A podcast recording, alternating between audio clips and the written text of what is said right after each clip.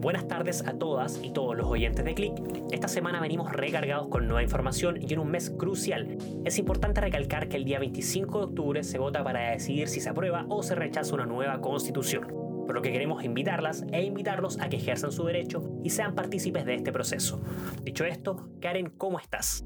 Hola Sebastián y estoy muy feliz, estoy muy contenta de volver a compartir contigo el podcast después del mini descanso que nos dimos y además de que estoy con las baterías recargadas para poder informar a quienes nos escuchan. Muchas gracias Karen. Además aprovechamos de decir también que inauguramos una nueva sección de deportes junto a Nicolás Jiménez, así que muchas gracias Nicolás, estaremos escuchando en unos minutos. Y así damos inicio a este resumen semanal. Te escuchamos Karen con las cifras del coronavirus. Y en primer lugar, daremos a conocer la cifra del coronavirus a fecha del 12 de octubre. 1.517 nuevos contagios en las últimas 24 horas fueron reportados hoy en un nuevo informe emitido por el Ministerio de Salud. Entre estos nuevos casos hay 941 sintomáticos, 525 son asintomáticos y 51 no han sido notificados. En cuanto a los decesos, se notificaron 61 personas, lo que deja en un total de 13.379 desde que inició la crisis sanitaria en Chile. Con esto, el total de contagios a nivel nacional es de 482.888, de los cuales 15.025 son casos activos y 454.484 figuran como recuperados. Estudios científicos señalan que el coronavirus podría sobrevivir al menos 28 días en condiciones ideales. El virus causante de la enfermedad COVID-19 podría sobrevivir 10 días más que el virus de la gripe en superficies como plástico o acero, a una temperatura de 20 grados según un nuevo estudio publicado por la Organización para la Investigación Industrial y Científica de la Mancomunidad de Australia. Asimismo, según los científicos, explican que las altas temperaturas reducen la posibilidad de contagio, pues el virus presenta menos resistencia al calor. Los investigadores esperan que este estudio ayude a comprender el aparente mayor contagio en ambientes fríos y a desarrollar mejores estrategias para mitigar los riesgos en las zonas de alto contacto. Y a continuación, situación crítica en Magallanes por el coronavirus.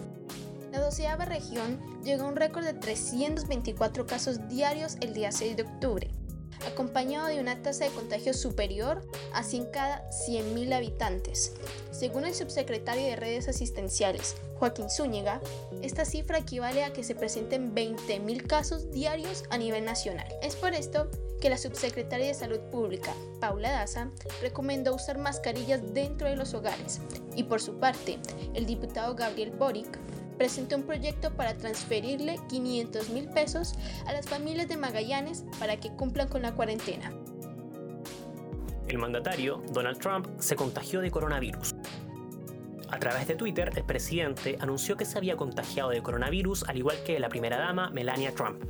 Ambos se contagiaron debido a que una de las asistentes de mayor confianza del mandatario contrajo el virus.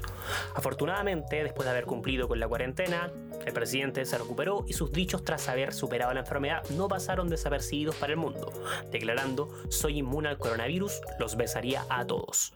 Sus declaraciones preocuparon a diversas autoridades sanitarias del mundo, donde fueron consideradas imprudentes y como incitaciones a la irresponsabilidad.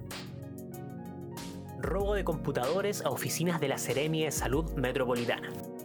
Durante la madrugada del domingo 11 de octubre, sujetos desconocidos entraron y sustrajeron computadores del Departamento de Informática de la institución, dándose a la fuga sin ser encontrados. Esto sucede dentro del contexto de investigación por posible manipulación de cifras y datos correspondientes al COVID-19 en el país, situación por la cual se exigió al Ministerio de Salud la entrega de los correos enviados y recibidos por el exministro Jaime Mañalich. Y por el lado del espectáculo, Shakira se reunió en una videollamada con el príncipe William para unirse por el medio ambiente. A través de Instagram, la colombiana compartió el video en donde se puede ver la conversación que tuvo con el nieto de la reina Isabel II como parte del proyecto Earthshot Prize, encabezado por el príncipe.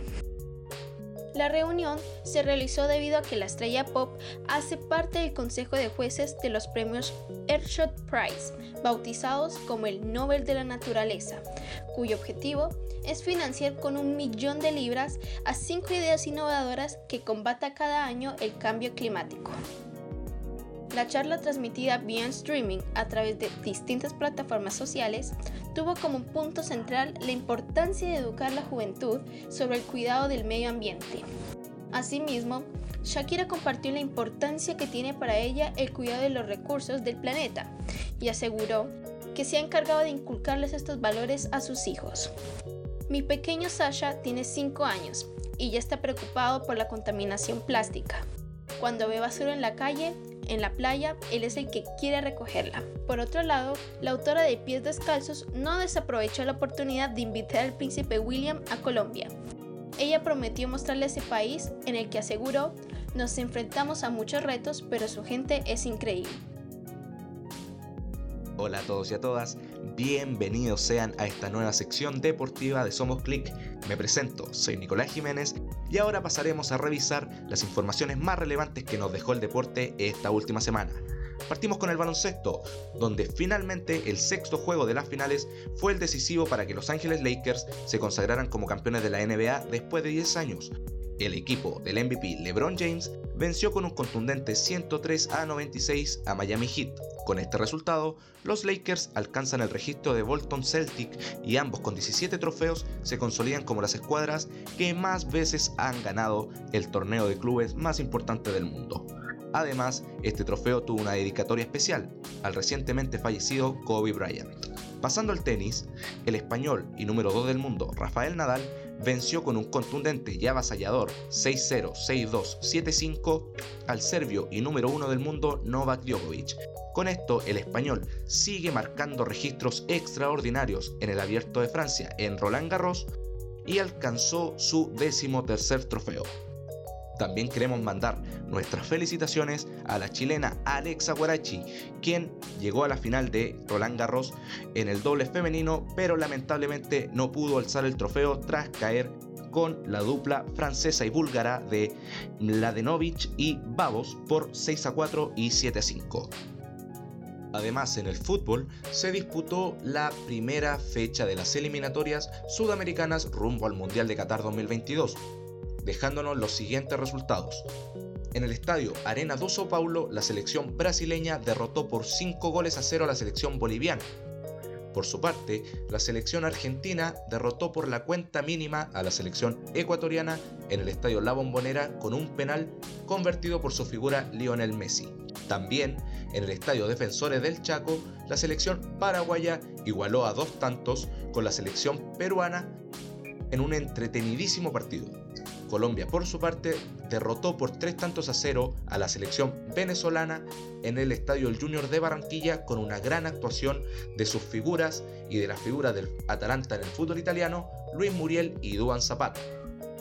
Y para finalizar, en el Estadio Centenario de Montevideo, la selección uruguaya derrotó por dos tantos a uno a la selección chilena con un polémico arbitraje del paraguayo El Veraquino, quien no cobró un penal, una mano clarísima en el área uruguaya en el minuto 89 que pudo haber cambiado la historia.